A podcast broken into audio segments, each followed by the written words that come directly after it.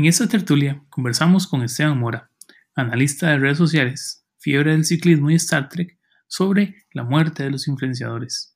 Hacemos un repaso en frío de la campaña electoral costarricense de 2018 y el papel de las redes sociales en la misma. Conversamos también sobre cómo una campaña política tiene mucho en común con una carrera de ciclismo y cómo el contar una buena historia puede ser la mejor influencia del mundo.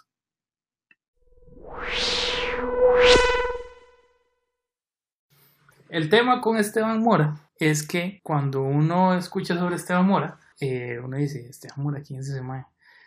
Y uno empieza a buscar en Facebook, ah, el mae que habla de política. Esa es la percepción que mucha, ahora últimamente la gente tiene de Esteban Mora. Y la percepción que otra, la otra que últimamente mucha gente tiene es Esteban Mora, ah, el mae de los influencers. El influencer en contra de los influencers. Logré poner el tema de moda, ¿verdad? Puso el tema de moda. Dos años insistiendo, fue un trabajo arduo, pero ya la gente se va sumando. El, el, el, día del Social Media Day me gustó mucho. Casi me pongo a llorar cuando llega David Barrientos y dice, muerte el influencer, aprovechando que aquí está Esteban. O sea, queremos la influencia de verdad, no ese montón de, voy a decir payasos, pero todo ese montón de más que lo que están vendiendo, a fin de cuentas, es nada más comedia o, o números. O sea, como si la vida de ellos fuera lo suficientemente relevante como para que una marca vaya a vender a través de eso que, no es la, que no es la marca lo que está. No, no, no. O sea, no, no es la influencia de ellos, es el canal de ellos lo que venden. Exactamente, no. Influencia real no hay. No hay. Entonces, lo que hizo la industria fue apropiarse de una palabra incorrectamente. Y yo dije, no, no, estos más no son influenciadores. O sea, pueden ser amplificadores, pueden ser controladores, tienen algunas ventajas, pero no los llamen influenciadores porque no están influenciando a casi nadie. Y lo divertido es que Costa Rica es un país tan chiquitito que a los niveles a los que se necesita disparar por perdigones o matar moscas a cañonazos para que un proyecto salga, es tan grande que los números no dan. Lo que pasa es que yo creo que las marcas y las agencias no le han prestado atención al retorno de inversión y sobre todo a esa capacidad que tienen los medios digitales para medir cualquier transacción, o sea, tenés una trazabilidad del punto A hasta el punto B. Y eso no lo están, no creo que lo estén midiendo. Que, que no, no, digamos que medios tradicionales no lo tienen porque no, no existía la forma de hacerlo, era como muy... Exactamente, o sea, muy artesanal suena. Exacto, o sea, si sacabas un anuncio en el periódico tenías que poner un número de teléfono diferente para ver si te funcionaba, ¿ya? Pero, digamos, eh, acuérdate que yo trabajé en una universidad privada, entonces... Ahí los, los interesados en matricular llegaban por tres, tres maneras, o sea, o llegaban caminando, o te llamaban por teléfono, te entraban de forma digital, pero realmente no podías rastrear cuál de toda la publicidad fue lo que generó ¿Cuál te jaló cuál? ese contacto. Entonces, en digital, sobre todo en los casos de los, entre comillas, influenciadores, sí podés poner ese rastreo. Pero yo creo que no lo están haciendo porque saben que no les conviene, exceptuando que sea nada más posicionamiento de marca, lo cual para que recupere la inversión vas a tardar un montón de meses y tal vez años. Sí, no es tan sencillo. ¿No?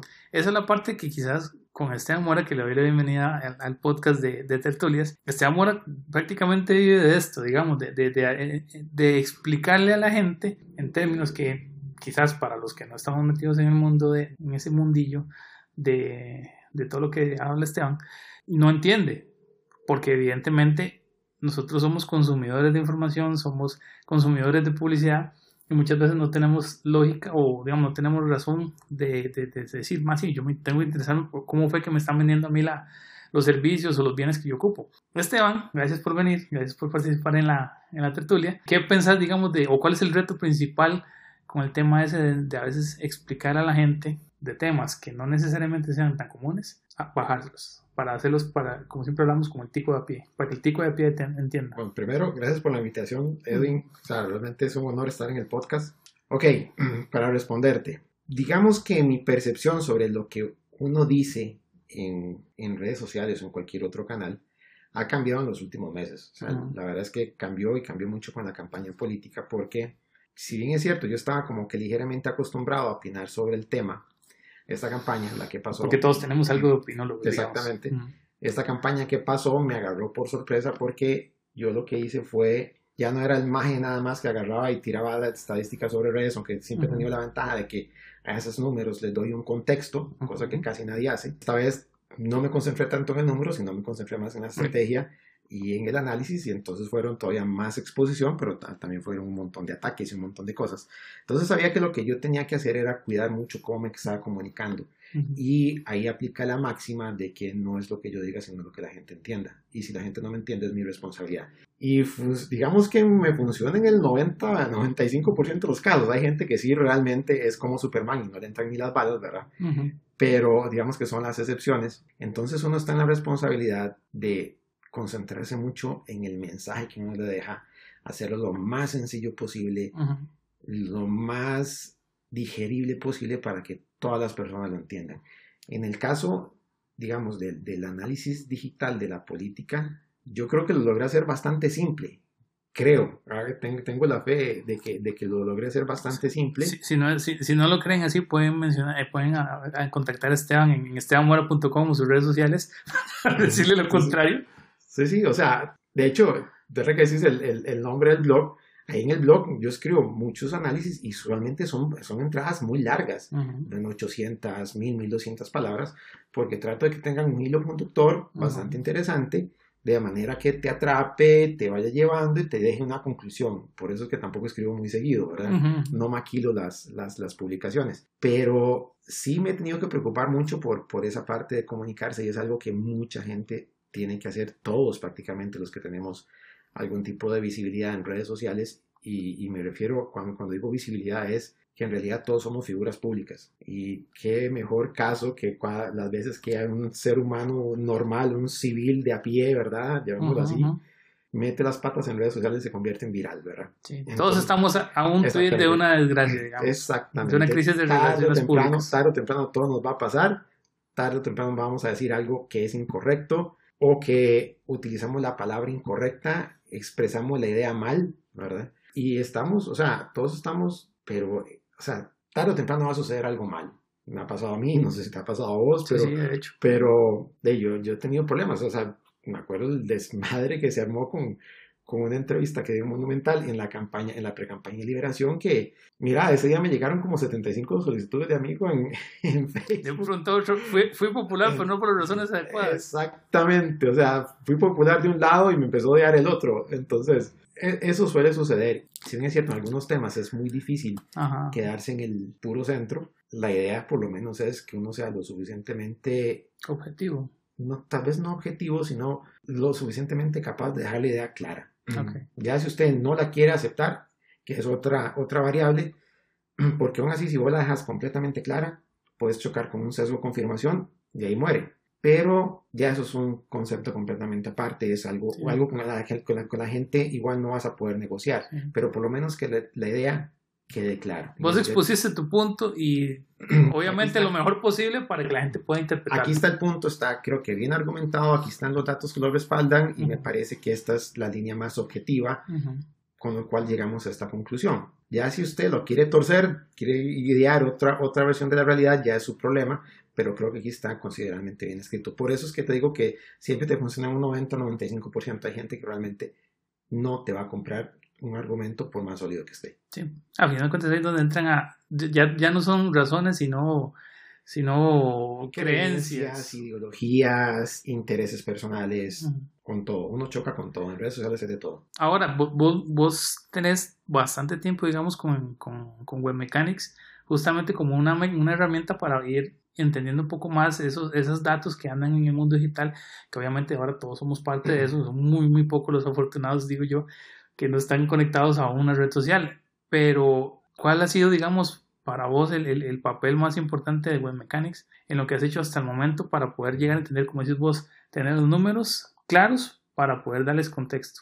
Creo que el principal aporte que ha hecho mi empresa fue abrir la, la ventana de que algo diferente está sucediendo en la política y en redes sociales. ¿Vos lo pensaste como política en la primera, es que, la primera forma de, digamos, de sacarle... Es que eso fue lo que, lo que me hizo más relevante en, en 2014. O sea, yo había desarrollado el sistema en 2012-2013, terminé la última versión en 2013 y tenía que probarlo con datos reales. Vos sos ingeniero de sistemas, entonces sabes, ok, ya el sistema pasa a producción, probémoslo con, con datos que sean reales, utilice la campaña política de ejemplo y, ok, ¿qué haces con estos datos, verdad? No los vas a vender, o sea, ni siquiera hay mercado para esto. Entonces, publiquémoslos, topé con la suerte de que algunos periodistas, en esa época de Canal 9, tomaron los datos, ocupaban hacer noticias, entonces empezó coloqué accidentalmente la campaña digital en el imaginario de la gente. O sea, ok, ya empiezan a ver notas. ah, mira, ahora hay redes sociales en política. Se está usando y alguien las está monitoreando, está tratando de explicar qué es lo que está pasando. Y resultó ser que, como lo digo siempre, son números no sirve de nada si no tiene un contexto. Entonces, ya eso me obligó a tratar de entender un poco lo que estaba sucediendo en la campaña, tratar de darle un contexto. Y es donde empezamos a arriesgar un poco más, fue cuando yo podía, o sea, fue cuando yo dije, ok, ojo lo que está pasando con Luis Guillermo Solís, esto no coincide con las encuestas, tengan cuidado, eso se está moviendo muy hacia el final. Al final, eso fue en los últimos meses de la campaña, que fue las últimas semanas. Eso fue lo que sucedió. Entonces, las redes sociales venían dándonos una señal completamente diferente a lo que estaban diciendo las encuestas. Entonces, ahí es donde yo creo que tanto Esteban Mora como Web Mechanics entran dentro del radar, bien para algunos, mal para otros, y así lo logro mantener durante casi cuatro años, entrevistas ocasionales y, opiniones por ahí. Y en esta campaña ya trato de moverme un poco más. Entonces ya esto no, no, en esta ocasión no me quedé en los números porque sabía que más gente iba a entrar en, el negocio de los números, sino que me quedé en el análisis de la estrategia. Entonces ya abrí otro aspecto completamente diferente.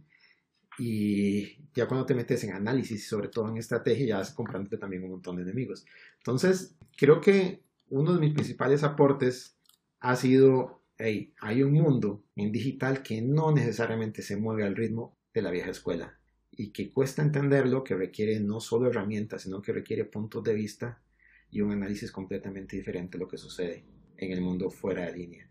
Y creo que aún hoy, 2018, eso sigue siendo un vacío y sigue sorprendiendo a un montón de gente, porque yo todavía sigo leyendo opiniones de que las redes sociales pudieron predecir el resultado en 2014 y 2018, lo cual es falso. Lograron anticipar tendencias. Yo nunca he hablado de anticipar resultados. Y, que ya por sí son mm. totalmente difíciles de, casi que imposibles de, predecir. Exactamente, así una, una, campaña perfectamente se puede desbaratar en cuestión de 12 horas. Una, una, encuesta no te, puede, no te puede captar eso. Y hay gente diciendo que sí, que las, que las redes sociales son mejores que las encuestas, que es completamente falso, lo está haciendo para vender. Entonces yo creo que todavía falta mucho por entender del rol de los medios digitales. Ya quemamos la ventana en el 2018 y no lo hicimos bien. Ahora crecemos. ¿Qué vendrá en el, en el 2022? ¿Qué vendrá en el 2020 con, con la, campaña municipal? Entonces, aquí sigue habiendo una nebulosa muy interesante de lo que, no solo de qué hacer, sino cómo utilizar las herramientas correctamente.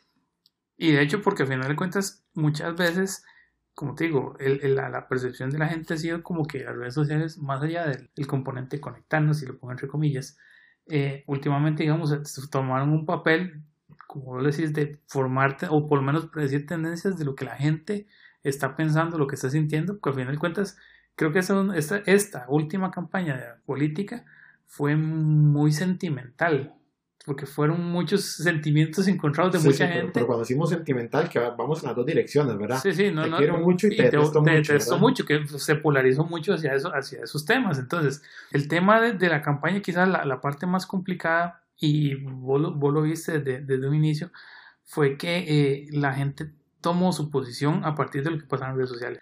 En muchos casos se sintieron apoyados por lo que vieron y en otros casos se sintieron adversados y entonces nos hay que ponerse en contra de eso.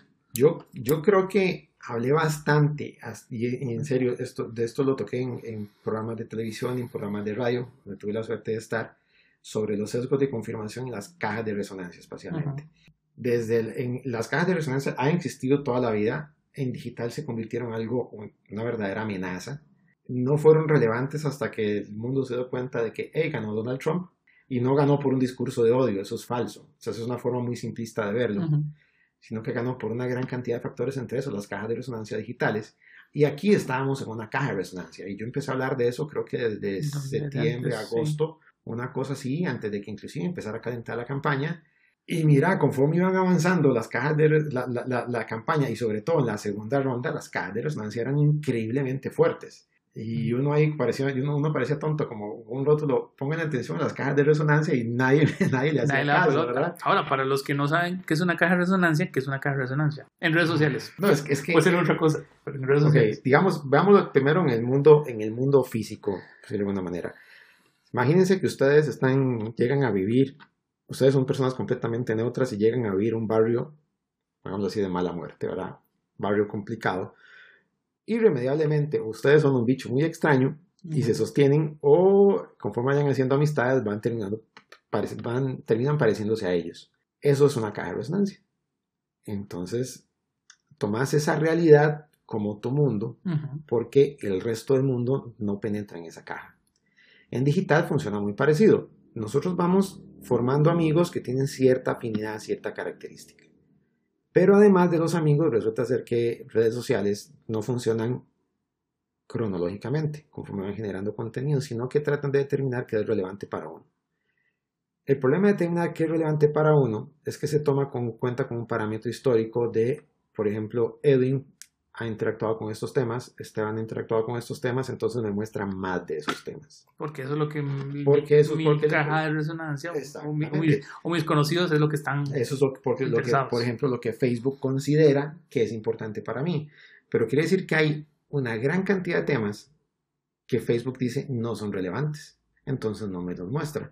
Entonces lo que ha estado, ha estado haciendo es creando una realidad alternativa de cosas que teóricamente son de mi interés, pero me deja por fuera otro montón de cosas. Entonces, volviendo a la analogía de, esa persona que llega a un barrio de mala muerte, resulta ser que si además el colegio está en ese barrio de mala muerte, pues muy posiblemente él termina apareciéndose a esas personas que han convertido el barrio en algo de, mala, muerte. Entonces, si esa persona la tomamos y la llevamos a un barrio completamente diferente, pues eventualmente va absorber esas características. Eso sucede en redes sociales.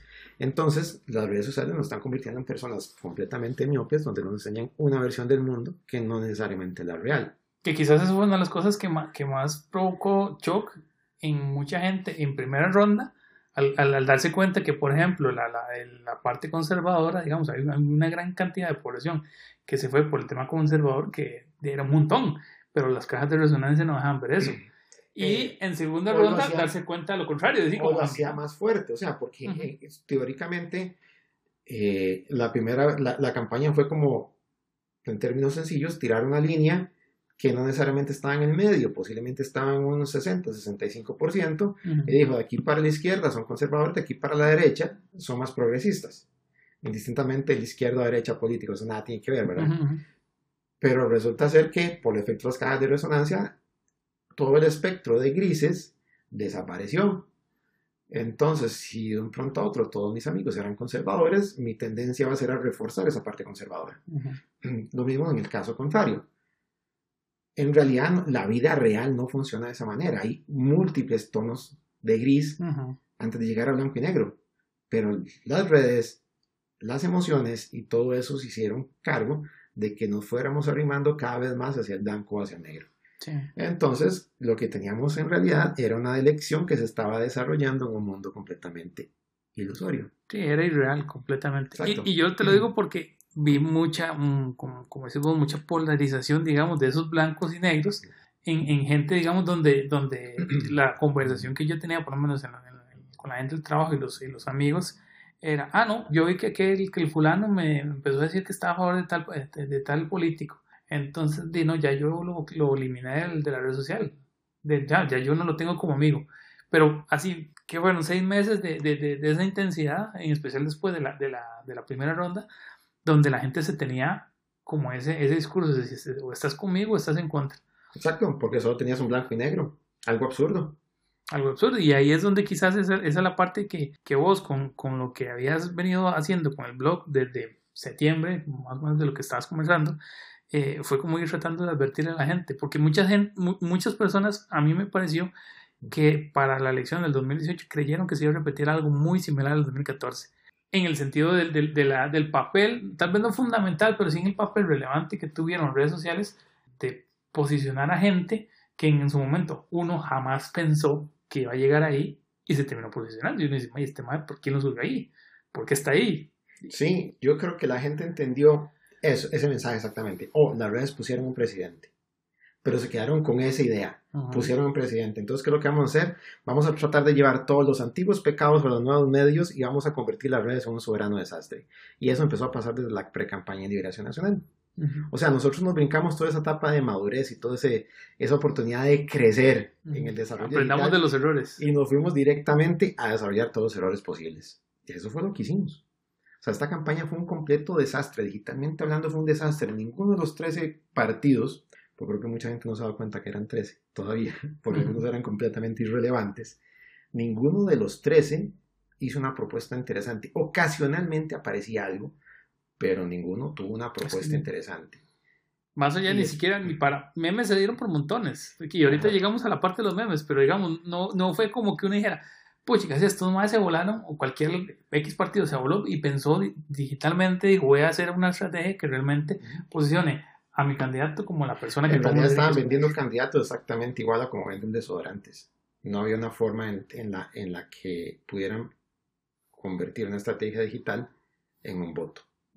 Y eso lo vimos cuánto, seis, siete meses. Más o menos. Sí, o sea, era como que, por favor, o sea, hay mucho dinero, hay mucho juego, es una campaña política. Vean lo que está pasando, vean lo malo que lo están haciendo. Y yo creo que mucha gente no lo entendió durante la campaña y no lo entendió todavía. Ahora, ¿vos crees que, que digamos, quizás lo, que podría decantar en una buena campaña política digital en una futura elección sea tal vez no vender al político como político, sino venderlo como influenciador, porque hasta cierto punto en algunas cosas son muy parecidos. La diferencia es que la relevancia que tiene uno, el político, en el caso que vaya a ser elegido presidente o un cargo público, eh, es muchísimo más elevada que un influenciador que nada más me va a vender un desodorante. ¿Usted que hay alguna relación con, respecto entre influenciadores y políticos? No, no, no siento el modelo porque el problema es que el grado de influencia está en un punto específico. O sea, como lo escribí en mi blog, Franklin Chang me puede hablar de motores, me puede hablar de energía, me puede hablar de viajes espaciales. Si Franklin Chang me habla de fútbol, le creo. Si no estoy en el círculo cercano a él como para saber si sabe o no sabe, yo en este momento lo tendría que descartar. En caso de un candidato presidencial es igual, no son todólogos, no tienen todas las soluciones. Por eso es que cuando los agarran en un debate empiezan a patinar porque no tienen por qué saberlo todo. Yo creo que la forma en la que uno tiene que construir un candidato al futuro es que uno logre enamorarse de esa persona.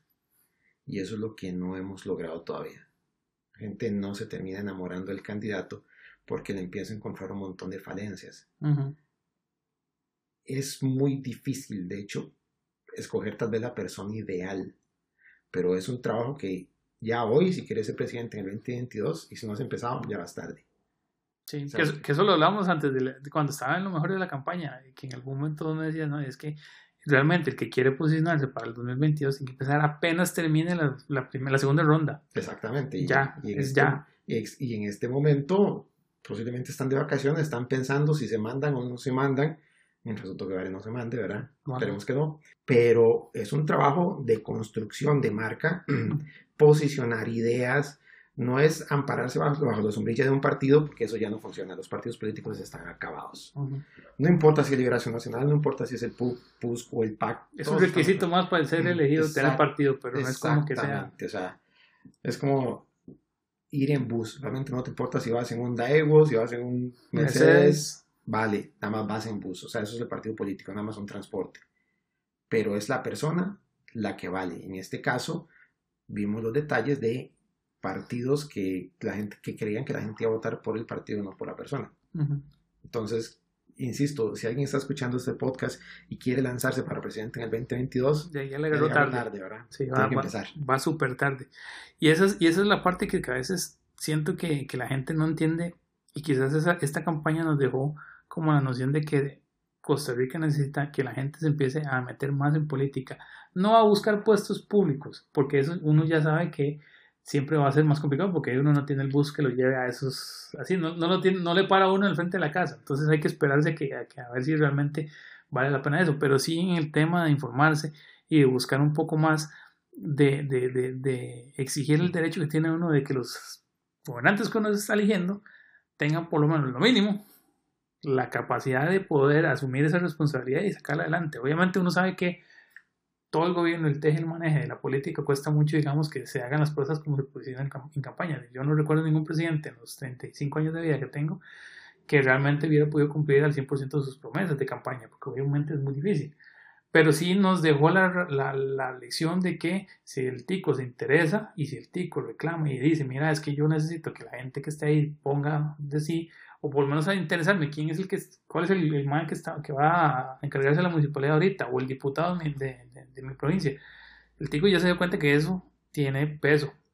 que antes yo no lo había visto. Como digo, 35 años de, de, vida y yo nunca había visto que la gente se interesara en política.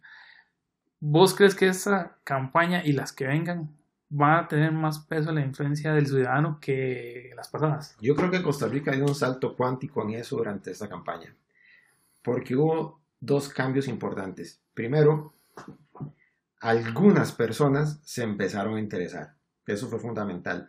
Y esas personas se convirtieron en líderes de opinión.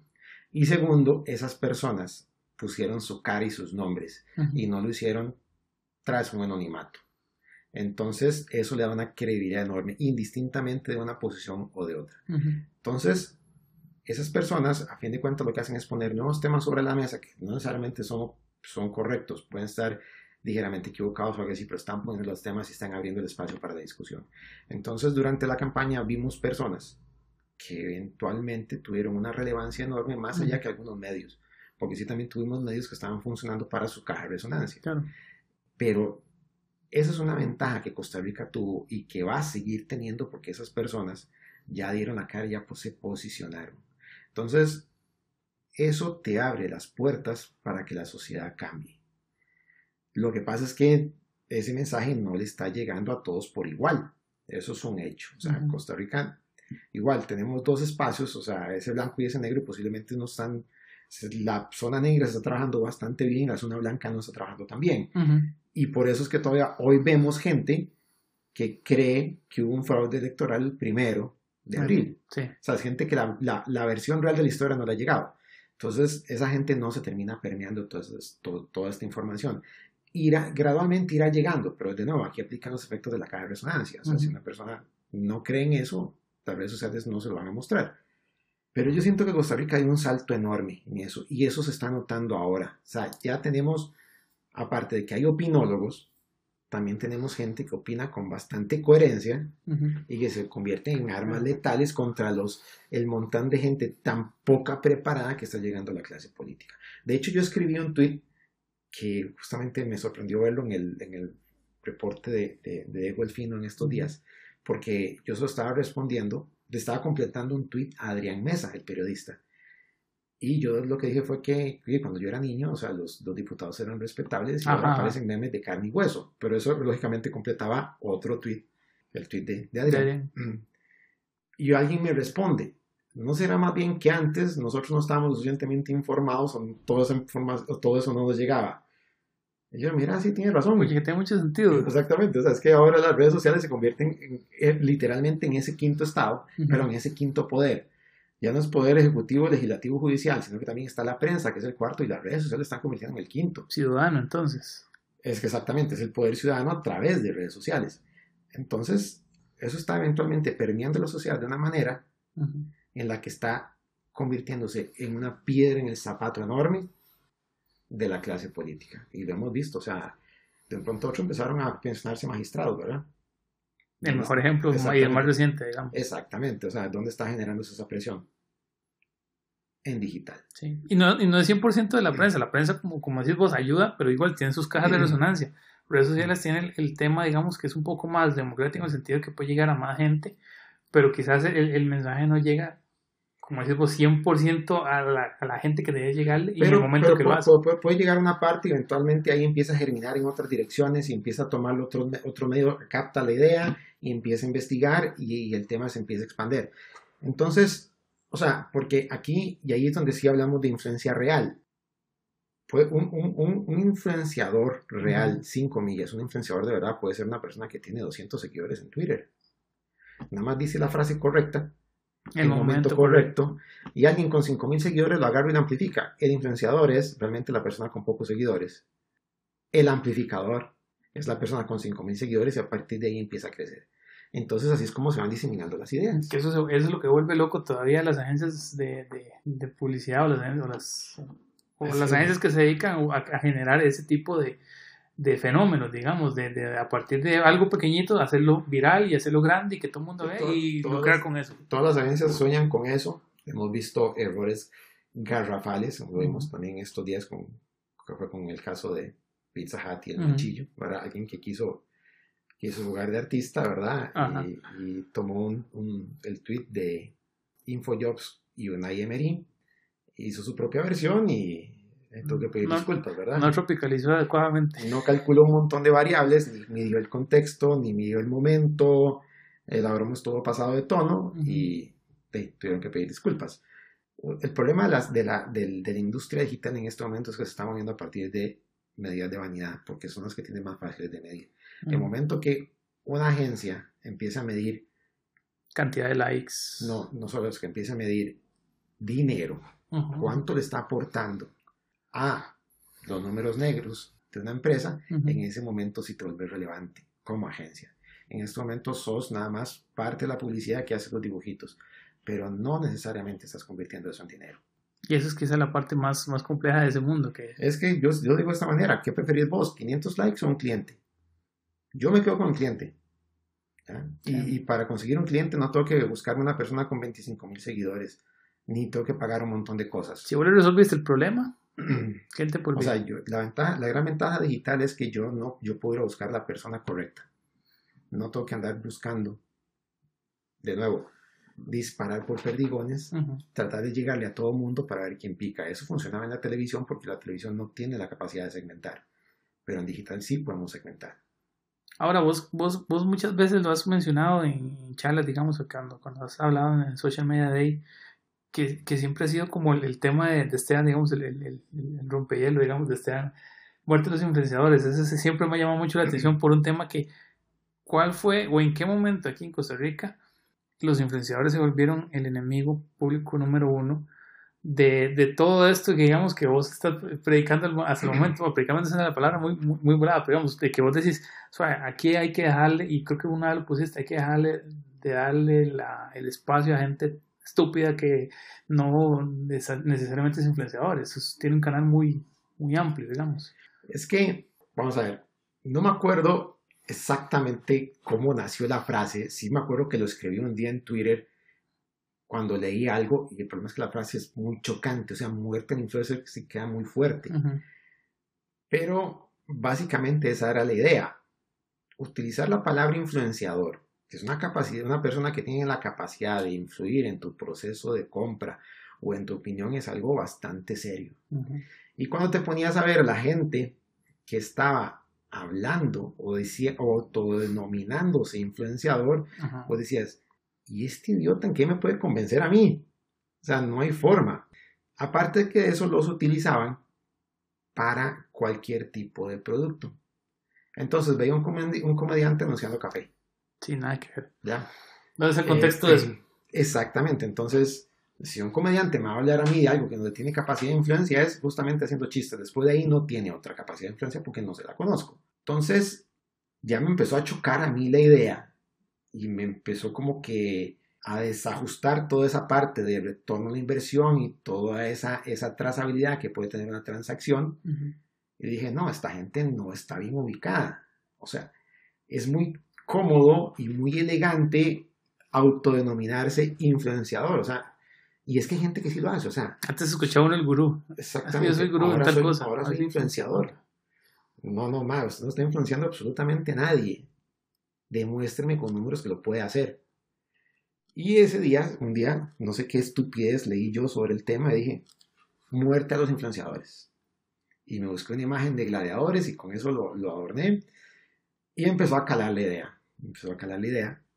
Yo estaba viendo cómo los estaban utilizando. Empecé a ver que habían agencias digitales que de es muy cómodo intermediar. Tengo los clientes, me invento un producto poniendo a esta gente, esta gente lo, lo compro por chumicos, ¿verdad? Los agarro por canje, le vendo una, entre comillas, audiencia, porque realmente lo que estoy midiendo, ofreciéndoles son seguidores, teóricamente les ofrezco, les ofrezco una mayor exposición y el cliente suelta la billetera, ¿verdad? Entonces, en teoría, todo el mundo contento. Alguien que suelta mucho dinero, un intermediario que recoge mucho dinero y un influenciador que recoge poco dinero por prestar sus redes sociales de un pronto a se empezó a saturar el mercado y resulta que todo el mundo quería ser influenciador.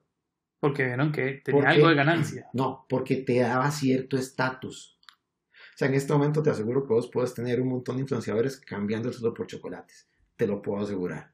Porque hay gente desesperada porque se, por autodenominarse influenciador. ¿Cuál es un error?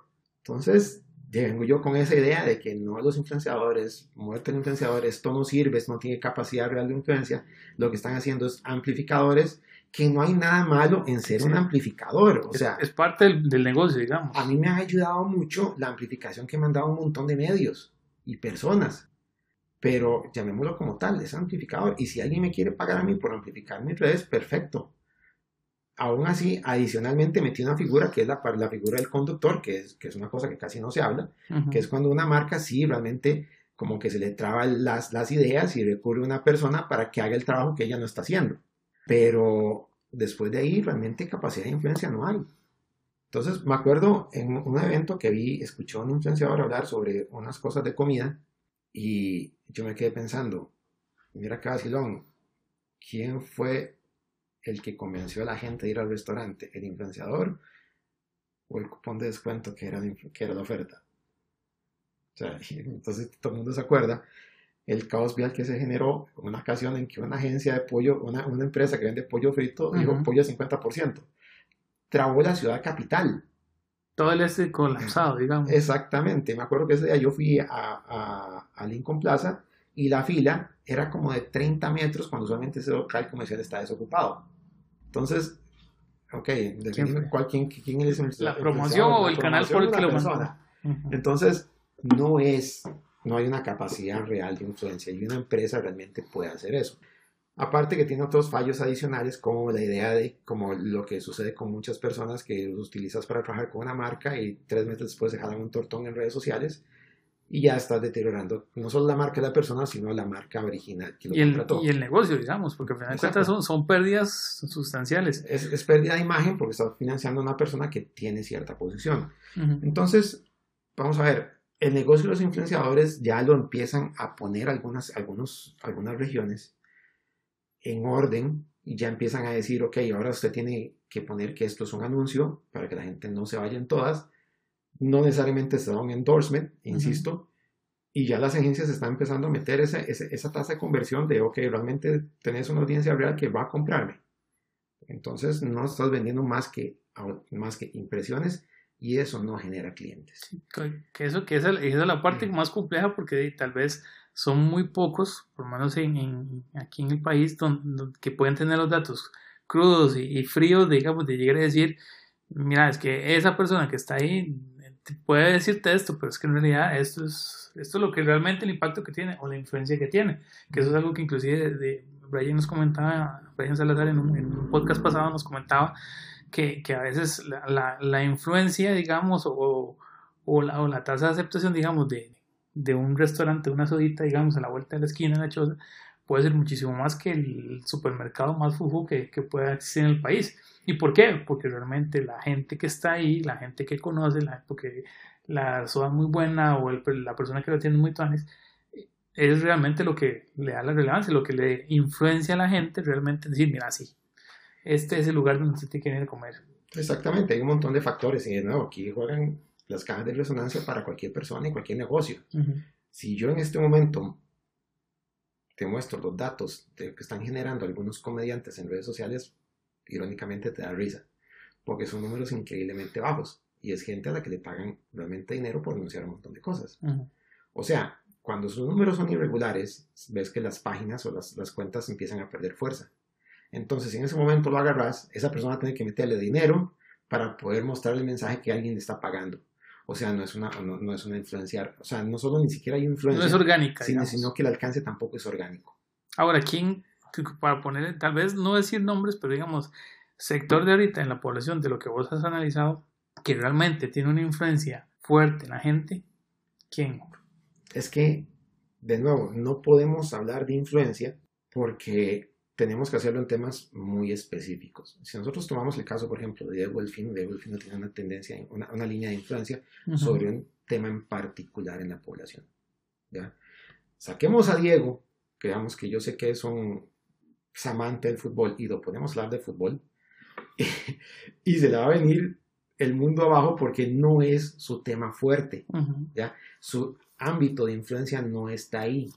¿Qué es lo que me pasa a mí? O sea, a mí me encanta el ciclismo que esa es la otra pasión, digamos. Exacto, pero cuando yo hablo ciclismo, ¿qué pasa? No, pues usted no eres que habla de política. Exactamente. mi caja de resonancia está en política y análisis de redes. Pues me encanta hablar de ciclismo, pero de ahora lo hago menos porque no hay nada pelota. Y aprovechando que ahorita está el Tour de Francia en este momento, como para que ahora sí, digamos, ahí hay bastante de qué hablar sobre el tema, pero igual. Exactamente, igual llego y publico un montón de, digamos, a mí me ha pasado. Cuando Andrea Amador estaba fuerte en el Giro, que fue cuando... El año pasado fue eso, ¿verdad? No, eh, sí, 2016, cuando alcanzó la maglia rosa, ¿verdad? O sea, yo me acuerdo que mis tweets iban volando, o sea, en este año, igual tenemos a Andrea Amador en el, en el, en el tour, pues estoy haciendo exactamente el mismo análisis y tal vez me dan pelota tres o cuatro españoles y usualmente se imaginen a las espinillas porque no hay de puntos de vista, ¿verdad? ayer justamente, bueno, justamente la etapa ayer, ayer a partir de la fecha que grabamos el podcast, yo escribí, ok, ok, a Tom Dumoulin no, no lo están siguiendo por este motivo, entonces llega alguien a pelear conmigo. Yo dije, mejor me quedo quieto porque no sé cuál es la afición, ¿verdad? De hecho, dos cuentas de, de, de, de Twitter de gente que sigo desde hace años me dicen, no, Dumoulin gana la etapa, lo van a alcanzar. Y al final es, de se lo dije, le iban a alcanzar. Pero esa es la mayor interacción que, que, genero y no es como antes, no es esa efervescencia. ¿Por qué?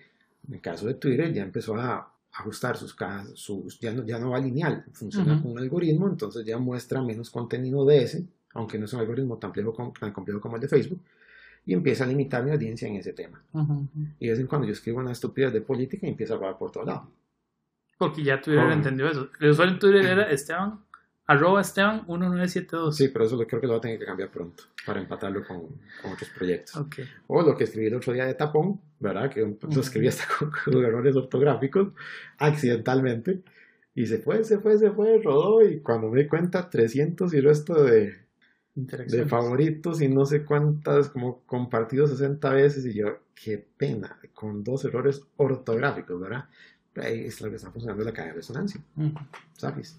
Ahora, si vos tuvieras la oportunidad, digamos, de, pero de visualizar la campaña del 2022 como una carrera de ciclismo, pero cómo ves, digamos, a la posición de los políticos con la prensa, con la gente y con los partidos políticos. Ok, lo que tendríamos es los equipos que deberían estar fuertes, que serían los políticos, van a llegar completamente diezmados. En otras palabras, van a llegar fuera de forma y gordos. La prensa va a llegar con un hambre enorme. Listos para comérselos. Y la gente va a sostener los dos lados. Gente que está muy preparada, gente que está muy acostumbrada a correr y gente que cree que se puede meter. Y son esos equipos que se llevan sorpresa de que le abren la invitación y lo hacen tan mal que el año entrante no lo vuelven a invitar. Lo que pasa es que la campaña, al igual que una carrera grande, que es una carrera de tres semanas, y, un, y está más que probado que el ser humano solo puede alcanzar un pico de rendimiento dos veces al año y ese pico solo dura dos semanas. Y cuando vos tenés un Giro Italia, un Tour de Francia una Vuelta a España que duran tres semanas, evidentemente te falta rendimiento para una. Vos escoges si tenés rendimiento en la primera o en la última. Y una tenés que ceder. Todo depende de la, del diseño de la, de la carrera. La cosa es que indistintamente vos tenés que llegar al final. Sí o sí. Exactamente. Y vemos un montón de gente que quema un montón de fuerza, corriendo más con las patas que con la cabeza, y llega al puro final completamente desarmado. Se quedó en el sprint. Exactamente, ni siquiera llega a acomodarse para disputar el sprint. Entonces hay trabajo de equipos que no se dan. Es un trabajo muchas veces de un candidato que dice yo voy solo, solo, solo, solo, solo, y eso se quedó sin batería. Entonces, si vemos esto como una carrera, igual como acaba de decir, con un sprint, un sprint, cuando la gente lo ve en detalle, en los últimos dos o tres kilómetros, cuando ya empieza a moverse muy rápido, no son, al frente no van los hombres que van a disputar el sprint, van los danzadores, dos o tres. Y es en los últimos 400, 500 metros donde empiezan a quedar los hombres que van a disputar el final. Eso es un trabajo de equipo. El ciclismo es un deporte de triunfo individual que se corre en equipo. La campaña política es exactamente igual. Va a ganar una persona, pero no puede ganar sin un equipo. Ahora, ¿vos crees que los equipos para la próxima campaña sean homogéneos en el sentido de que todos, todos vestimos el mismo color de camiseta o quizás en el momento en que vayan acercándose al sprint final, para la redundancia, se, se, se puedan intercambiar camisetas, como pasó en muchos casos, digamos, con, con la campaña del año pasado, de, de, este año. Es que el cambio de camisetas se hace por conveniencia. Yo siento que eso que decís. Pero si la conveniencia, si el cambio de camiseta te ayudó a dejar votados a, la, a los mejores sprinters, vale la pena intentarlo. Vamos a ver, esto es una teoría que tengo yo. La campaña teóricamente se dividió, bueno, teóricamente no, en realidad se dividió el 9 de agosto por una resolución de la Corte Interamericana de Derechos Humanos. Entonces la gente asume que esto fue un asunto completamente religioso, lo cual es falso. Hay mucha gente que se inclinó del lado religioso, no por religioso, sino porque no le caía la peseta de que la decisión de la corte era vinculante o porque alguien tenía, o porque nosotros teníamos que aceptar la normativa legal de un ente extranjero, a pesar de que eso está en la Constitución. Entonces, una persona que por ignorancia se fue de un lado que no necesariamente lo representa. Entonces, de nuevo, esa escala de grises de temas resulta ser quedar entre blanco y negro. Un político funciona por cálculo. Lo hace por cálculo. Él trata de buscar el, el segmento más grande. Y la gente creyó que después de la marcha de la familia en diciembre, que dijeron llegaron un, millón de personas, posiblemente mucho político dijo un millón de personas, que en realidad no cabe un millón de personas ahí, dijo que con eso gano. Entonces nos vamos por el lado religioso y vos viste cómo empezaron a cambiar un montón de tendencias, ¿verdad? claro. Hasta el punto que un partido este, prácticamente dijo, si nosotros quedamos de presidentes, vuelven, se quedan las misas en Canal 13, ¿verdad? Es algo así de absurdo. Eso es jugar para la audiencia, jugar para un número teóricamente grande. Para el cálculo político. Exactamente, y no le funcionó. O sea, entonces, en este momento la persona que quiera ganar, o sea, si alguien se logra adelantar, si, en este momento alguien tiene el equipo y si vemos como una carrera de ciclismo y lanza una fuga cuando todos los demás están dormidos, perfectamente puede ganar. Yo lo había escrito una vez en mi blog, porque en el Tour de Francia del 2006 sucedió eso. Hay una cosa que se llama fuga de bidones. Nosotros no utilizamos la palabra bidón, pero aquí le llamamos ánforas o caramañolas, es la botellita de agua. Y esas fugas de bidones es cuando alguien se va mientras todos los demás están tomando agua y nadie le presta importancia porque es un nadie, no va a ganar. Y en el 2006 pasó eso, se fue un grupo de gente mientras estaban, otros completamente despreocupados, y abrieron un espacio de más de media hora y esa persona, los otros equipos no quisieron seguir, o sea, dijeron, no es asunto nuestro, nadie se preocupó por ir a detener la fuga, y al final de cuentas esa persona ganó el Tour de Francia. O sea, por una fuga accidental, y se ha repetido varias veces en la historia. Porque no puedes planearlo. O sea, en este momento no hay nadie, en este momento todo el mundo está ahí en la zona de avituallamiento, tomando agua. Nadie se ha tomado, nadie se ha montado en la bicicleta, digamos. Y ni siquiera la están inflando, ¿verdad? Y, y, pues, te montas y te vas de una vez y ves qué pasa. O sea, empiezas a trabajar desde ya. Cosa que, lógicamente, la, la, cultura del tico es dejemos todo para el final y posiblemente llegaremos al 21 y apenas estarán empezando. Matemos en el sprint. Tratemos de llegar al sprint. Esa es la parte que quizás por eso te lo, te lo consulto, porque normalmente la gente, digamos, hasta el, hasta el momento en donde se sienten el agua al cuello, una actitud muy tica, es cuando empiezan a reaccionar. Y lamentablemente creo que, digamos, ya no estamos para eso en el sentido de que antes los políticos no se preocupaban por eso porque la gente igual iba a votar votaba por el partido de la familia, digamos, o de los abuelos. Ahora ya no, ya ahora hay decisiones más, esa decisión ya está más razonada y ya llega un punto donde dicen, no, no, suave, yo no voy a votar por los errores de los abuelos, no, jamás, hay que votar por los errores nuevos, quizás no lo piensen como, como eso. Sí es bueno que la gente ya vaya entendiendo que, el, que esta carrera, digamos, para la Costa Rica del 2022 empezó desde ya. Claro. Ya el banderazo se dio. Y, sí, tenés razón, o sea, es parte de nuestro, nuestra idiosincrasia nacional dejar todo para el final. O sea, vos lo haces, yo lo he hecho, todos lo hacemos, o sea, y es parte de nuestra cultura. No vamos a cambiar eso. Ahora, vos, ves, vos has visto muchos datos, digamos, la, elección pasada y la del 2014 nos, nos dio datos muy, muy quizás interesantes de ver y analizar y entender un poco cómo es el tico a nivel de política, pero digamos, vos de lo que has hablado, y porque yo a veces veo los análisis que haces de todo un poco, digamos, porque normalmente es como la, la, interacción que tienen la gente, digamos, o las cuentas en Twitter o en redes sociales para diferentes eventos. ¿Cuál ha sido, digamos, como el, el, momento wow que vos decís, wow, yo nunca pensé que los ticos pensáramos o hiciéramos o actuáramos de esta manera? No necesariamente con política, ya en política vemos que, que, que la campaña no es de eso, pero en general, digamos, del, del tico. Una característica que he notado recientemente, sobre todo con la parte de los memes, es que cuando la gente se le ocurre escoger un enemigo, no lo suelta nunca. O sea, y lo va a odiar y, el tico es como, como, como se queda con, esa cizaña, con ese... en el ojo. Exacto, tengo que hablar mal de él. ¿Por qué? No sé por qué, pero tengo que hablar mal de él. Y lo he visto con cuentas. Entonces, cuando vos definís algo relevante por un motivo en particular, siempre aparece alguien con un domingo 7 que te dice no y no te argumenta nada, nada más dice no. Entonces, yo siento que, el tico ya cuando define una posición, por más absurda que sea, lo interioriza de tal manera que no hay forma de sacarlo de ahí.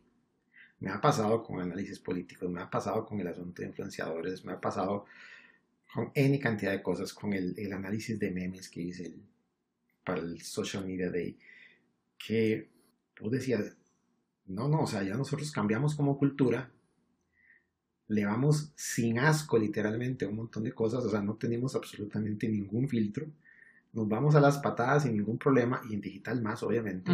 Y muchas veces lo que estamos definiendo o defendiendo es una posición completamente absurda por una, por, por una variable que esa persona ni siquiera se está preocupando por entender.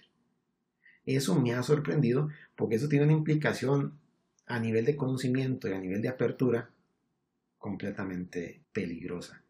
Una persona que dice que no me interesa aprender, o sea, que está en una posición y no acepta ninguna otra posición, o ni siquiera puede aceptarla para refutarla, eh, lo que estamos viviendo, estamos viendo es una persona que vive un mundo completamente de fantasía, una realidad completamente alterna que, que él ha escogido crear. Y sin lugar a, digamos, a cuestionamientos de que no, eso no es así. No, no, no, esa es mi realidad, punto. No me la Exactamente. Y la defiende en su posición. Lo veo con política, lo vemos en deportes, lo vemos con todo.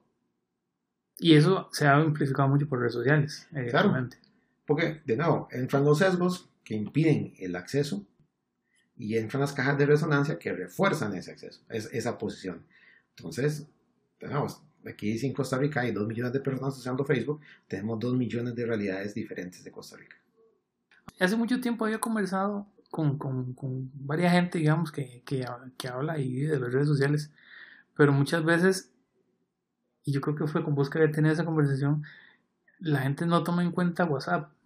Y esta, esta última elección, WhatsApp fue un, algo sumamente fuerte en la dispersión, digamos, de ciertas opiniones o de ciertos hechos. De memes, De memes principalmente, porque los ticos terminamos entendiendo los memes porque nos, nos, nos deja salir esa, esa característica tan idiosincrática de nosotros que son la chota pero WhatsApp se volvió como una herramienta más para, para todo, un amplificador. Mucha gente no lo habla. Yo veo que siempre, a ah, Facebook, que Twitter, que Instagram, no. Facebook, Twitter principalmente. WhatsApp, ¿por qué WhatsApp? Ahora sí se volvió una, una, una opción, digamos. Cualquier, cualquier, WhatsApp es simplemente un canal. Un canal. Es un canal más. No es una red social, porque una red social tiene que permitirte descubrimiento. Y WhatsApp no tiene descubrimiento. O sea, WhatsApp es simplemente tu lista de contactos a los cuales llegas por un, como algo parecido originalmente a un mensaje de, texto y nada más. Digamos, Facebook te permite descubrimiento, Twitter te permite descubrimiento, Instagram, esos sí son redes sociales.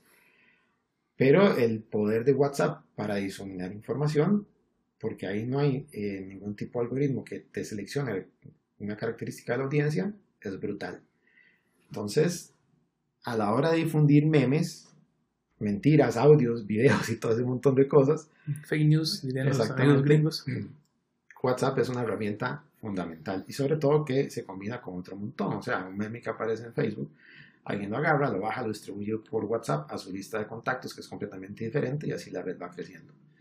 Es el famoso, si sigue temblando, nos salimos de la psicoria, ¿verdad? Sí, sí, de hecho, y, quizás esa, es la parte que, que, la, la, gente lo, lo, vio mucho con esta, con esta campaña porque inclusive la parte de coordinación que siempre se ha dado para cualquier campaña, digamos, no solamente a nivel de partidos políticos, sino también de la misma gente, digamos, y yo quiero, yo, yo voy a votar, ese es mi candidato, quiero que la gente que yo conozco vote por mi candidato, entonces, ¿cuánto no nos ha pasado que nos metieron en un grupo de WhatsApp de la familia, del, trabajo, que uno pone los amigos? En, mute durante todo un año automáticamente y no demuestran notificaciones. Exactamente, mucha gente se aprovechó de eso para tener como esa interacción y coordinación. Una cosa que a mí me llamó demasiado la atención después de la primera ronda fue el movimiento de Coalición Costa Rica.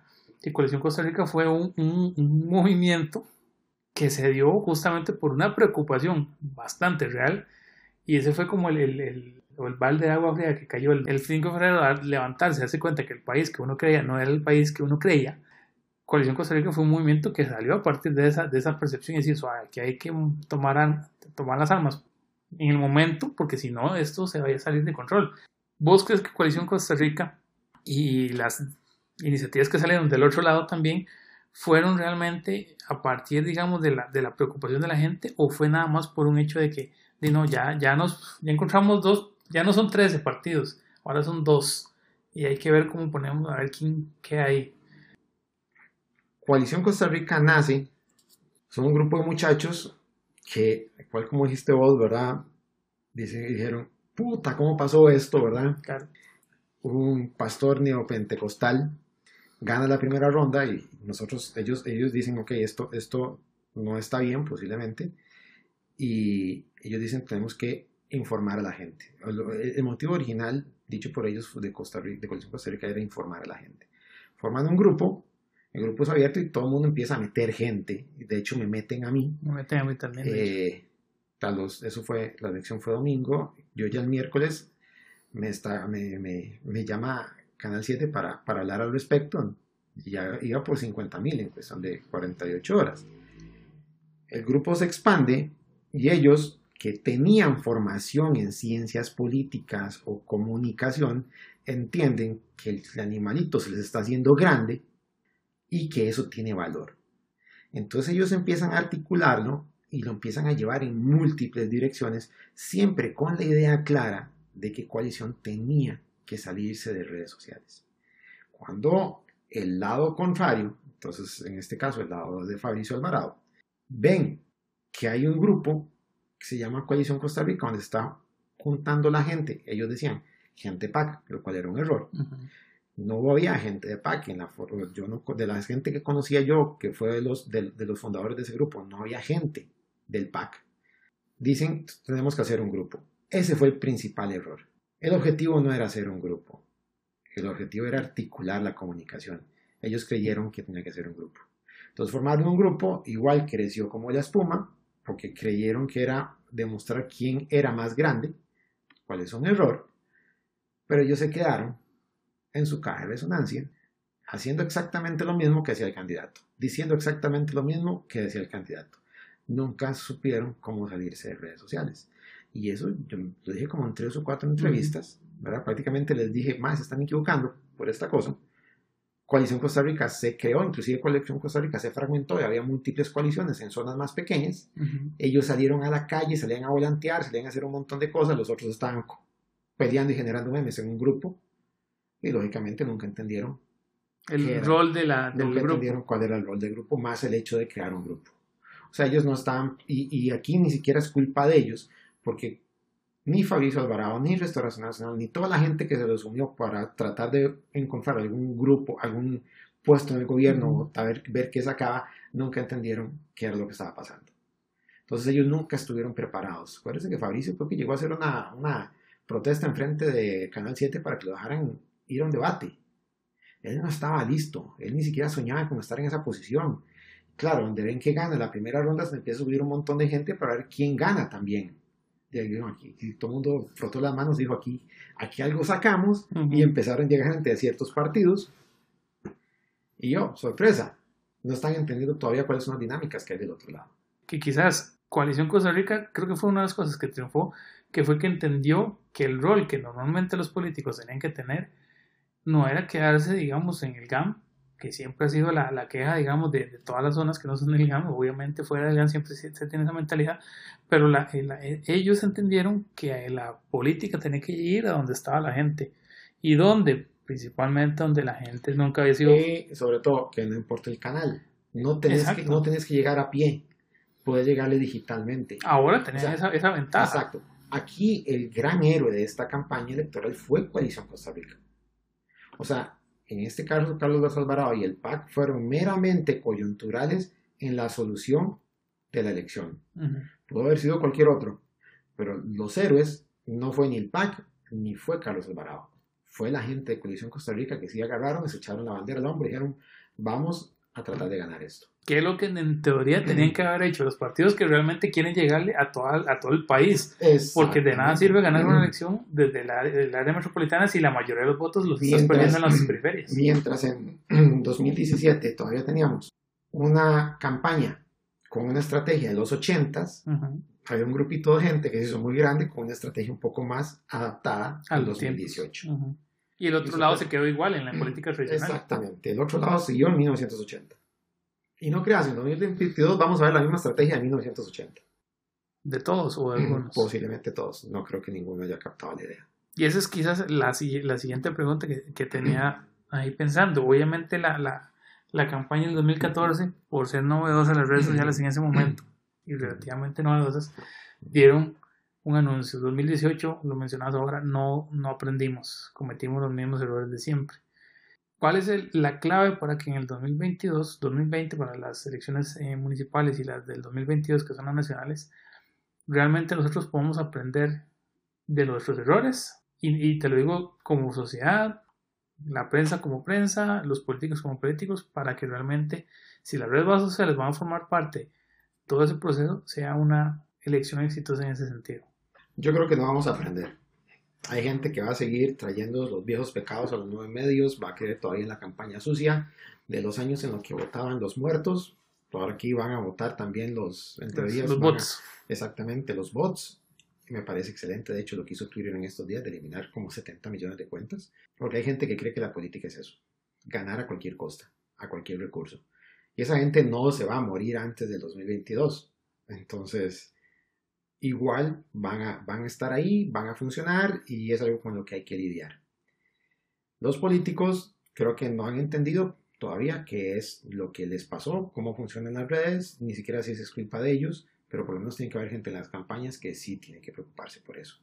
Por eso fue que yo, es una cosa que, una cosa que tengo pendiente que hacer, que es terminar el libro con todo lo que sucedió en la campaña, empecé a escribir, e, enumerar qué es lo que yo haría si tuviera que dirigir una, campaña. una campaña.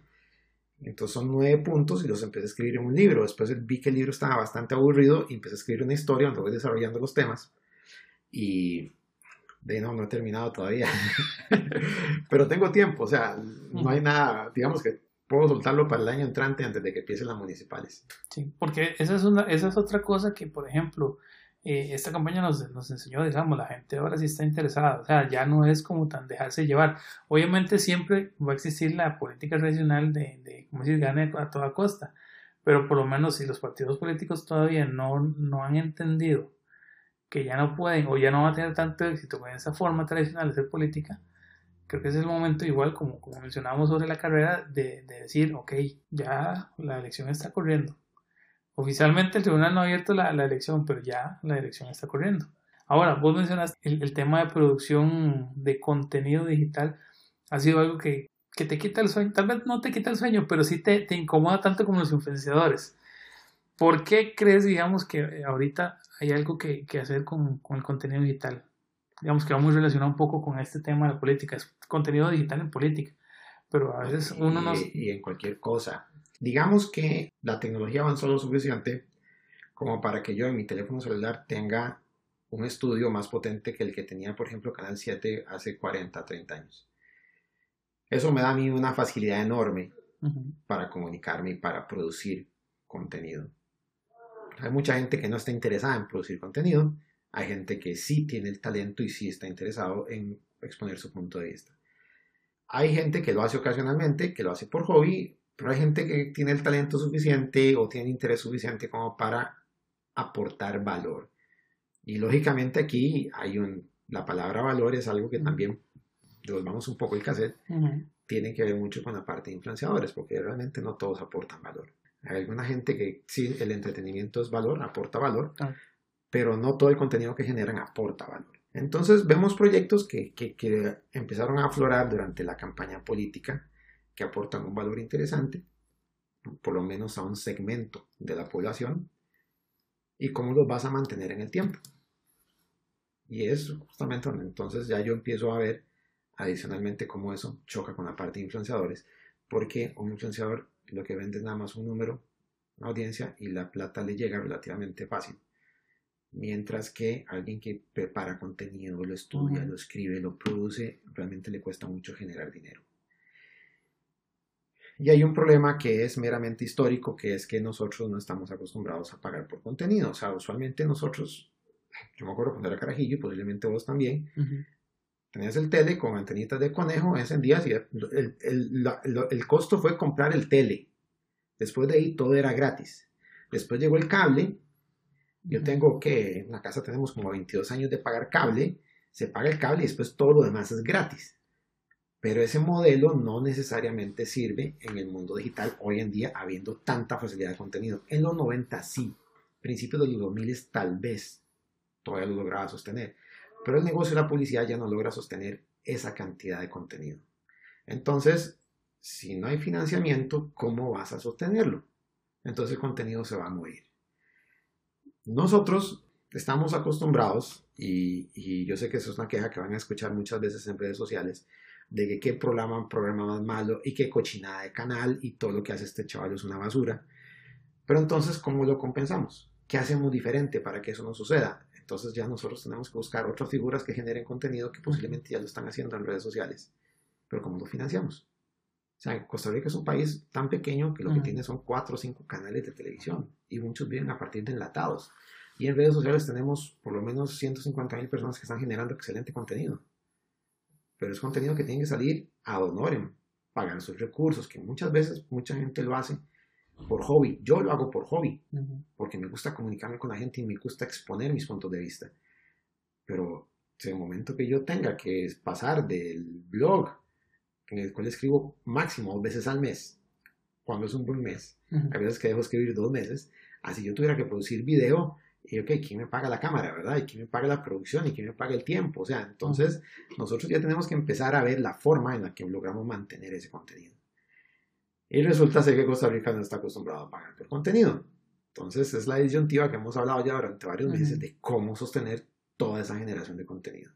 Si hay una amalgama entre medios de la vieja escuela y no de, la de la, medios de la nueva escuela, o si la gente aprende a pagar, todo ese montón de cosas hay que valorarlas porque en serio Costa Rica está perdiendo una gran cantidad de contenido súper valioso. Eso lo vimos súper recientemente con el Mundial de Fútbol, el Mundial de, de ah, Rusia 2018, porque eh, en, en, algo totalmente nuevo para, para este país, la mitad, no menos de la mitad de los partidos se, se transmitieron eh, por Canal 7, el resto fue por, por y TDMás, digamos, eh, si, uno, si uno se pone a, leer las interacciones que tenía la cuenta de TDMás en redes sociales, la queja principal es cómo es posible que tengan que pagar 3 mil pesos para ver un partido de fútbol o los partidos de fútbol del todavía, mundial. Todavía eso fue, es una queja light. O sea, la queja, esa es la, sí, la Exactamente, la queja que trataba como un trasero a Canal 7 este, de mercenarios y los, los trataban fatal. O sea, capitalistas, o sea, pero suave,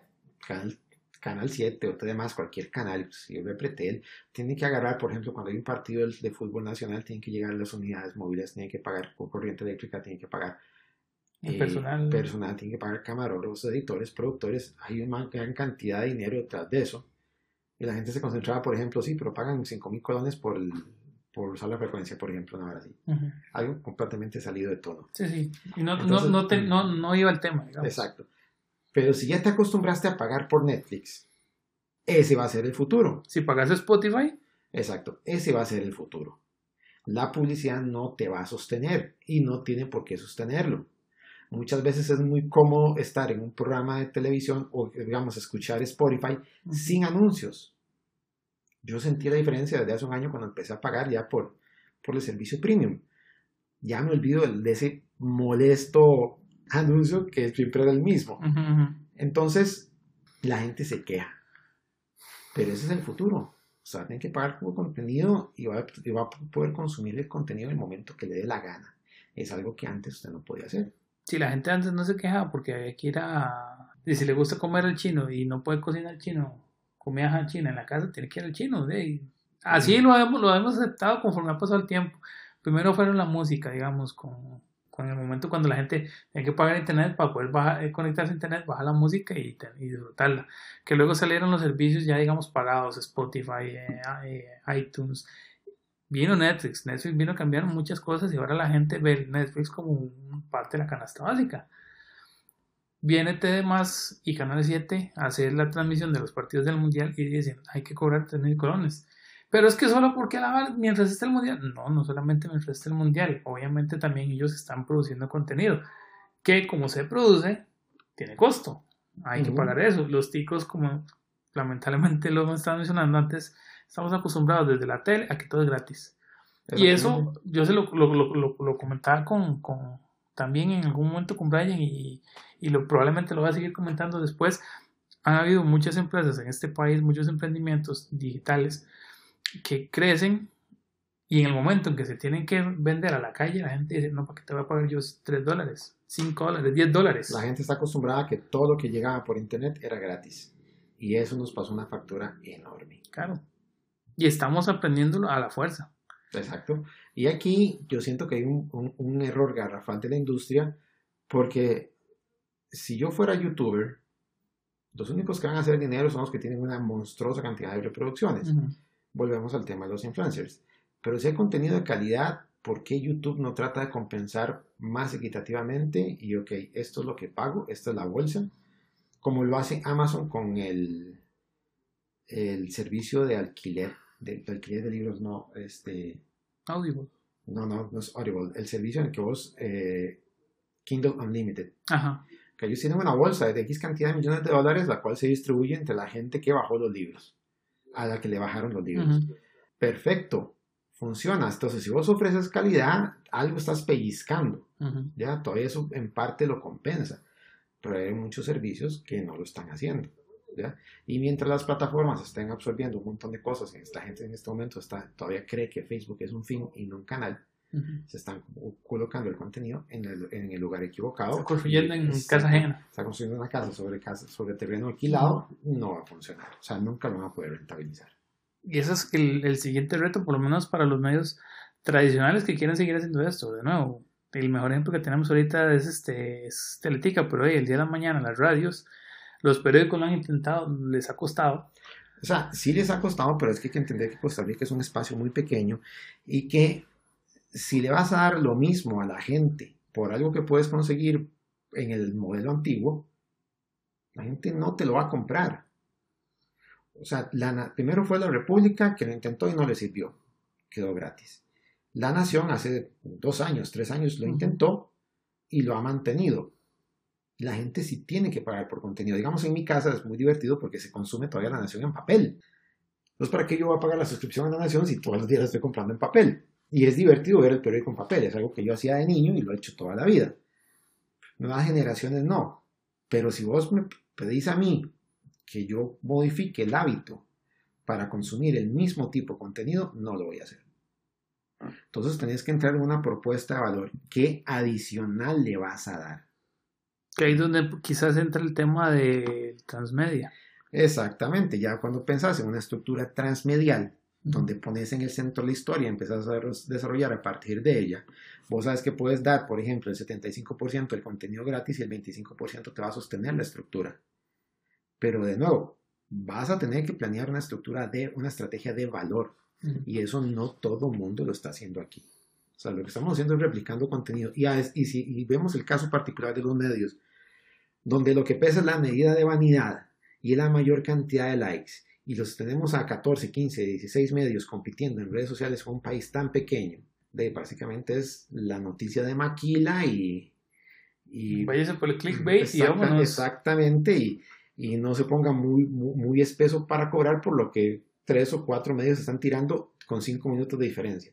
Entonces ya los medios tienen que pasarse a formatos diferentes, a canales diferentes y a contenido diferenciado. Contenido que además de algo, aporte algo que yo me he quedado súper extrañado porque ningún medio se ha pasado justamente a soltar información gratis, como lo está haciendo ahora, y te vende un servicio premium de análisis. Te venden el análisis del contexto. Exactamente, ya acabo de tirar una idea así gratis, ¿verdad? Pues alguien lo quiere hacer, pero, ok, yo sí te puedo pagar unos 5 o 6 dólares adicionales si me das un análisis interesante. Que, hubiera sido genial, por ejemplo, para mucha gente. Ok, en la campaña política pasada lo vemos, lo vimos, digamos, eh, uno veía los debates con el mero hecho o el morbo de ver qué tonteras decían o, uno tenía que ver los debates para poder entender los memes. Sí, porque si uno no, no, el debate, no entendió el meme, a ver quién se lo pregunta, quién se lo explica. Quizás una, una estrategia que para ese momento hubiera sido diferenciadora de un medio de comunicación en el país hubiera sido, bueno, sí, en el debate se hablaron estos temas, pero es que junte los temas y vea realmente lo que habló cada candidato. Mm. A mí me hubiera interesado algo así para poder entender, ok, la agenda de este candidato es esta. Él dice esto, pero realmente está hablando de esto cuando le pones el análisis del contexto por detrás. Sí, siempre desarrollando eso. Igual, si, si alguien lo desarrolla y quiere la, la, la idea, ahí este millón vamos a medias. Pero el punto es eso, digamos, si, las, si los medios tradicionales no tienen la idea, digamos, de cómo poder dar ese extra, es difícil que se puedan, que se puedan, digamos, mantener en el mundo digital. Que ya vimos que hay competencia feroz. Se van a tener que mantener, pero van a tener que mantenerse con pérdidas. Y, y los que vivan estrictamente el mundo digital van a tener que depender del clickbait, con lo cual tarde o temprano, sobre todo con la inteligencia artificial como se está desarrollando, les va a pasar factura y van a tener que irse a una estructura considerablemente más humana y diferenciadora para poder captar audiencias. Si no, es la crónica de una muerte anunciada, porque Costa Rica es demasiado pequeño para tantos medios. Lo cual es una ventaja, sí lo sé, pero desde el punto de vista financiero es un problema. Para ellos. Para ellos. Para uno no. Ahora, sean que viene, esa es la, parte de la pregunta terrible cuando uno le dice que cómo se en cinco años. ¿Qué viene para el futuro de Esteban? No en cinco años, pero a futuro, para, para proyectos personales. Pues quiero hacer un giro interesante en la carrera y lo llamo interesante porque lo veo como un reto. Al igual que vos, soy ingeniero de sistemas y digamos que la, la formación nos encamina en una dirección. Pero conforme me he puesto a analizar un montón de cosas, a filosofar sobre un montón de, de problemas que, que veo, no solo en mi persona, sino un montón de gente que me rodea, siento la necesidad a esta edad de ir a intentar algo completamente diferente, algo que me saque la zona de confort, algo que me exprima las neuronas haciendo algo completamente diferente. Y yo creo que estoy bastante consciente de las características personales mías y digamos que ya voy ubicando una, una zona en la que me quiero ir. Y va a ser un riesgo porque quiero entrarle mucho a la generación de contenido, quiero trabajar sobre estructuras transmediales, aprovechando las, los contactos que, que tengo con, con, varios medios, aunque yo sé que es ir y tocar la puerta y, decir, ok, más, hagamos esta loquera, apóyenme en esto, vamos a ver, yo me dejo una comisión o lo que sea, y ver qué, qué futuro encuentro ahí, porque ya en este momento desarrollar una carrera como que está siendo bastante aburrido. Y necesitamos hacer algo que nos exprima las neuronas para por lo menos ver el mundo de una manera diferente y, y pasar el tiempo un poco más entretenido. Yo soy muy dado a, irme por esos saltos de fe y ver qué sucede. Y al rato hay algo bueno al final del camino, al rato hay un fracaso y, y, es puro aprendizaje. No hay experiencia buena ni mala, decía Hani en el podcast Exactamente. pasado. Eh, todo te deja un aprendizaje y, y solamente los fracasos te enseñan bastante más. Y quiero irme, o sea, en serio, quiero, quiero intentarlo esa, de, de, quiero intentar esa línea. Siento que, que todavía puedo, puedo aprovechar un montón de, de todo lo aprendido en los últimos 3, 4 o 5 años y empezar a romper mi propio molde y arriesgarme un poco más. Quiero ver si, si monto un podcast recientemente muy a mi estilo. Eh, ya estoy, digamos, haciendo las primeras pruebas y yo sé que va a ser un podcast que, como, como todo lo que ha pasado en los últimos, ¿qué te digo? Desde en el último año, no importa lo que diga, va a quedarle bien a alguien y mal a otro, ¿verdad? Entonces... Eso es bueno para, para cualquiera que busca contenido, digamos, generar una opinión. Eh, para alguien que genera opinión, sí. Sí, para alguien que genera opinión, perdón, contenido, opinión. Exacto, pero, pero de, ya, ya, ya digamos que aprendí a lidiar con eso, sé que tengo detractores, sé que tengo fans también, y hay gente que se fija realmente en lo que estoy diciendo y le presta importancia. Entonces quiero lanzar un, podcast en las próximas semanas. He estado haciendo un montón de pruebas porque quiero hacerlo muy a mi estilo. Y eso implica hacer un montón de, estudios y ver cómo... Al estilo Esteban. Exactamente, cómo, cómo le hago, eso, cómo le doy esa, esa, ese, ese, toque Esteban, ¿verdad? Al final yo sé que va a salir algo que, que no es lo que estaba pensando, pero... Prueba y error. exactamente. Pero sí siento que, que quiero explotar un poco más la parte de generación de contenido y sobre todo tratar de colocar un poco más ese montón de ideas que tengo en la cabeza que se están quedando estancadas desde hace años. Y me parece que eso es ser bastante cruel conmigo mismo, el hecho de no por lo menos tratar de dar un paso al frente y desarrollarlas. Que quizás ese es el, momento para hacerlo, que hablábamos de contexto al inicio. Tal vez eh, antes no hubiera sido el momento, ahora parece que sí. Puede ser que sí, porque digamos que lo que aprendí, si hay algo que aprendí eh, en esta campaña política, luego de haber dado como 40 entrevistas, es que irremediablemente a alguien no le vas a quedar, no le vas a quedar bien del todo. Y tenés que seguir jugando con eso.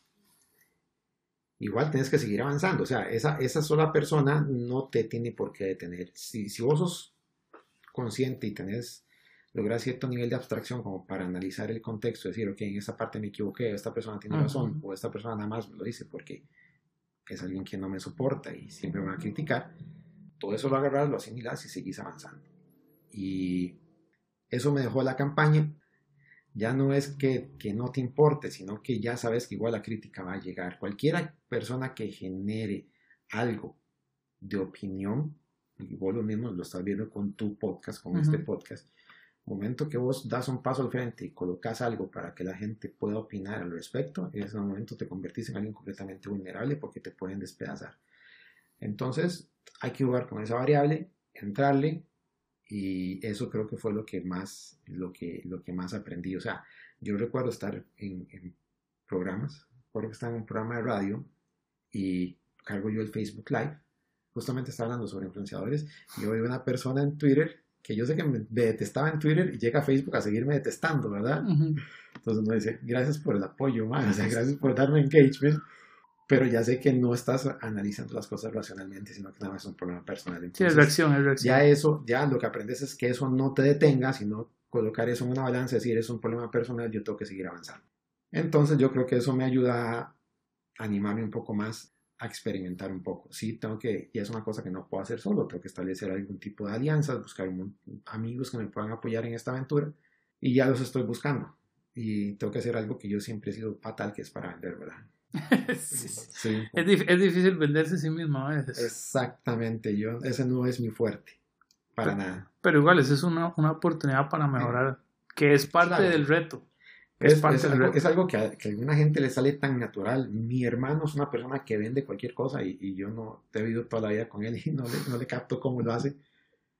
Y tengo que aprender. Entonces son pequeños retos, son pequeños ajustes, y son ganancias marginales que uno, que uno, que uno tiene que ir buscando. Y, y creo que la coyuntura para utilizar el término que utilizan los analistas políticos, ¿verdad? En la coyuntura actual del país, ¿verdad? Creo que este es un momento correcto como para decir, empecemos a generar contenido y ver qué sucede. Pero siempre pensando en una estructura de convergencia de medios, porque yo sé que la parte digital no me va a mantener. Sí, y el país tampoco está como para vivir solamente a eso. que lo digan los miles de generadores de contenido, de muy buen contenido, que están ahí pellejeándolo, por decirlo eh, popularmente. Exactamente, o sea, es, el país, y, no es culpa de ellos, simplemente que el país es muy pequeño y hay muchas personas haciendo exactamente lo mismo. Ahora, ¿y el libro? En realidad... O los libros, porque me soy, ya yo te he escuchado varios libros. Es que, es que, a ver, eh, yo resulta que nunca, no, yo nunca he escrito tan mal, ¿ya?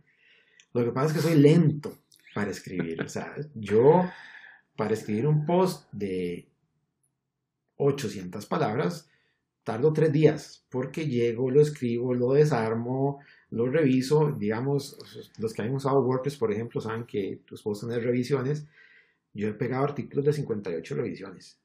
O sea, hay artículos que empiezo a escribir y sigo la semana siguiente.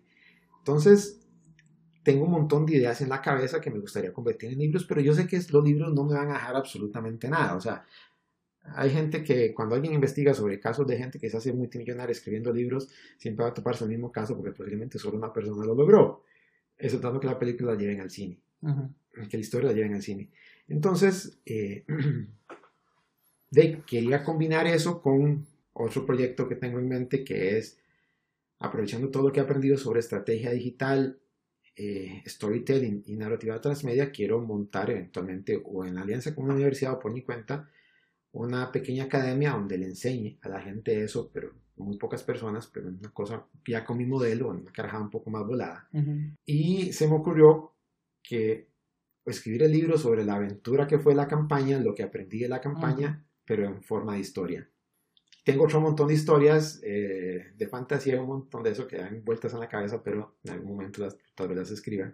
Y ahora, por el Social Media Day de, de Latina, que este año ya sí me tocó como expositor y no, como, organizador. Sí, originalmente lo, lo, monté la primera vez porque nadie me invitaba a exponer y nunca pude exponer hasta que salí de ahí. Hay que hacerse las oportunidades, a veces uno mismo. Exactamente, el 2016 no pude porque se me llenó de expositores, en el 2017 ya no lo iba a hacer, y había hecho una pequeña exposición, la cual no pude porque un retraso, en el 2018 sí me invitaron, ya cuando yo no lo organicé, entonces ya es un check y me falta un TEDx. Un TEDx, esa, era la que yo te iba a decir hace rato, porque ese es el que todavía no, no, no ha caído. Entonces, los eh, organizadores del TEDx, Esteban Mora está disponible por si quieren tomar Aquí tocamos cualquier tema, ¿verdad? Tecnología, educación y diseño, cualquiera de esas. Entonces, para este, para este Social Media Day se me ocurrió hablar sobre memeología. Porque en serio, o sea, la gente no le presta atención al punto de vista de los memes como herramienta de comunicación. Entonces me fajé durante semanas a analizar el caso, y salió una exposición como que creo que bastante interesante, no me salió tan buena porque la exposición iba con un guion, entonces se hacía súper difícil porque eran ocho páginas en que no podía fallar una sola oración. Al final fallé tres, pero digamos que el contexto se entendió. Entonces estaba pensando que ese guion, modificarlo un poco y escribirlo como un ensayo sobre el análisis de memes. Pues llegué a unas conclusiones bastante diferentes. O sea, el meme cada día es más poderoso y el meme está evolucionando y ahora la persona se convierte en meme, que lo diga por ejemplo Oscar López o Fabricio Alvarado o Jonathan Prendas. Pero todo eso que se quedó en la presentación y teóricamente ya murió, eventualmente escribirlo, entonces va a ser más sencillo escribir ese ensayo que seguir con el libro de política. Y ahora, en, creo que ahora en agosto, si Dios quiere, voy a estar dando una charla también en, en el Technology on Business, en el Tecnológico de Cartago, y quiero hablar sobre el concepto de relevancia, o sea, en busca de la relevancia digital. Entonces, igual es otra fumada en que tienes que empezar a analizar un montón de conceptos y posiblemente eso termine convertido en otro ensayo. Pero esa es la mecánica de Esteban, digamos. Sí, es la mecánica tuya. Es que vos analizás, te das la vuelta, le das la vuelta, construís la historia, la contás y va, va de nuevo. Va de nuevo. La, revisión número dos, revisión número hasta que. Exacto. Y la gente espera que uno llegue a hablar sobre un montón de números. Creo que la gente la tengo mal acostumbrada con eso. Y no, ya dejé de hacer presentaciones con números. Entonces las presentaciones ahora las hago con memes. Me quedan mejor y son más entretenidas. Lo que la gente se identifica más con ellos. Exactamente, entonces son algunas hasta que hago mis fracasos como comediante, pero porque no se pueden decir llamar éxitos. Sí, sí. pero, pero por lo menos trato de ofrecer a la gente algo completamente diferente.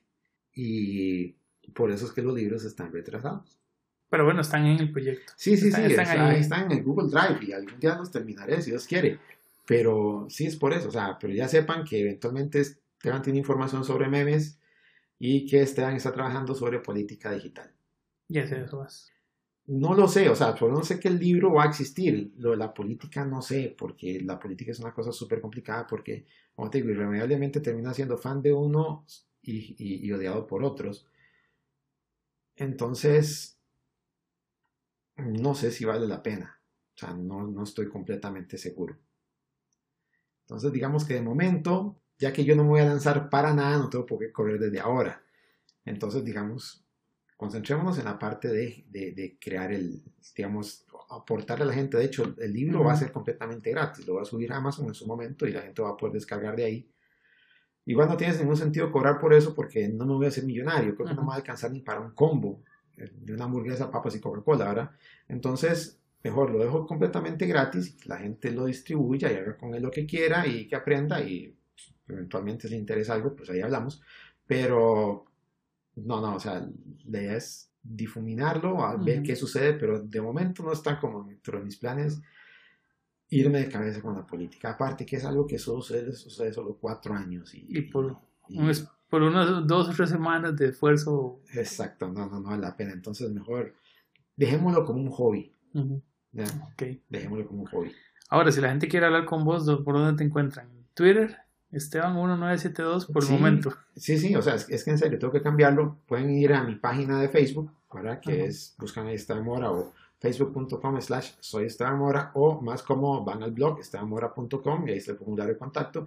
Se pueden registrar también, ocasionalmente escribo algo que parece que tiene sentido, ¿verdad? Sí, el correo. Y, exactamente, ahí se les aviso el correo y por ahí pueden escribir, no hay ningún problema. Sí, para que la gente tenga, tenga más contacto con Esteban. Y a final de cuentas, todos tenemos de alguna u otra forma opinión. Cuando es en política, las opiniones son más, sí, como más pasionales. ya olvidamos la opinión objetiva y con solo de la persona que lo escribe ya dicen, ah, esto va completamente subjetivo y cargado en lado. Entonces, si quieren seguir en contacto con Esteban, eh, ver las publicaciones que hace Esteban, los análisis, eh, el contexto detrás de los números, digamos, que, que, que, Esteban nos puede aportar, ya saben dónde pueden ubicarlo. Esteban, muchísimas gracias por acompañarnos en el podcast de esta semana. Al contrario, Edwin, muchas gracias por la invitación. Realmente me, me ha gustado mucho el proyecto sabes que te he empujado mucho a que, a que, a que lo, lo, lo, pongas a rodar me han gustado muchas entrevistas. Tenés madera para entrevistar gente, ya te lo he dicho varias veces.